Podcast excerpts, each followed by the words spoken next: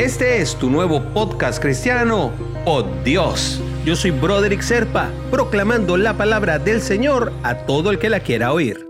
El devocional del día de hoy nos remite a Mateo capítulo 5 versículos 23 y 24.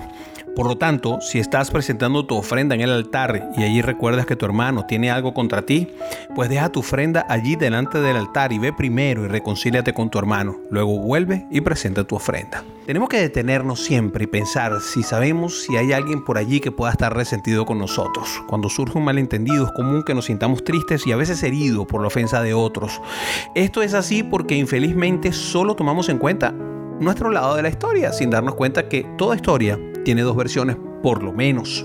Nos olvidamos que nosotros también somos maestros en ofender muchas veces y, la mayoría de las veces ni siquiera nos damos cuenta de que hacemos, hablamos y ahora en esta modernidad escribimos cosas que pueden generar amargura y rencor en los demás. Con la ayuda de papá tenemos que amar y pedir perdón para que no exista el resentimiento. En ese versículo de hoy aprendemos que necesitamos reconciliarnos rápidamente con aquellos que estén resentidos con nosotros, incluso primero antes de hablar con papá.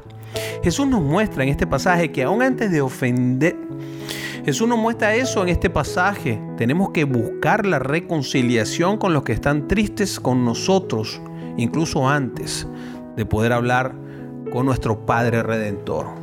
Puede que el problema que se causó no haya sido tu intención, ni siquiera causado por ti, pero si cometiste una falta contra alguien, debes ir y pedir perdón. Yo diría que podemos ir un poco más allá, incluso hasta pedir perdón, cuando no fuimos nosotros los que faltamos. Esa actitud será una señal de humildad y obediencia al Padre. A Él le interesa más que vivamos su amor de forma genuina que recibir esa ofrenda de nuestras manos. Si queremos demostrar amor y gratitud a Dios, pues entonces tenemos que amar y vivir en paz con todos primero. ¿Hay alguien que se haya alejado de ti, que esté dolido contigo, lo sabes? Pues presta atención a la forma en la que te comportas con los que tienes cerca. Observa si tu participación, por ejemplo, en las redes sociales ha servido como campo de guerra y de ofensa. Si tú has creado todo eso, podemos cometer faltas de diversa naturaleza, palabras mal habladas, discusiones innecesarias, chismes, deshonestidad, cizaña. Intenta ponerte tú primero en el lugar de la otra persona para comprender por qué está ofendida. Y luego ofrece esa solicitud de perdón.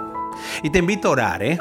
Padre, perdóname porque fallo, siempre fallo, porque a veces me comporto mal contra ti y muchas veces también lo hago contra mi prójimo. Ayúdame a reconocer a las personas que están dolidas conmigo por algo que yo haya hecho o dicho en su contra. Yo sé que necesito mejorar. Dame valor y una buena oportunidad para pedirles perdón. Enséñame a vivir en paz con todos y transformar mi vida para que yo sea más como tú.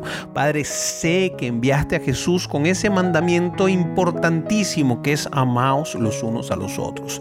Ayúdame a cumplirlo, te lo pido, en el nombre de Jesús. Amén, amén y amén. Si quieres recibir por Dios directamente en tu WhatsApp, simplemente comunícate por esa misma vía por WhatsApp al 904-274-3131. Te lo enviaré todos los días.